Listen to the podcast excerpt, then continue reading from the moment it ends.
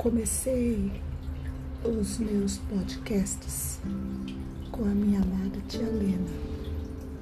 Eu não tinha coragem. Não sei.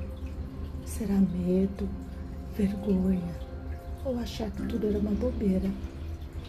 Mas quando eu olhei para esta mulher na minha vida, na minha história, a força dela me fortaleceu, me deu coragem eu vi que sim, eu existo, que sim, eu tenho significado neste mundo.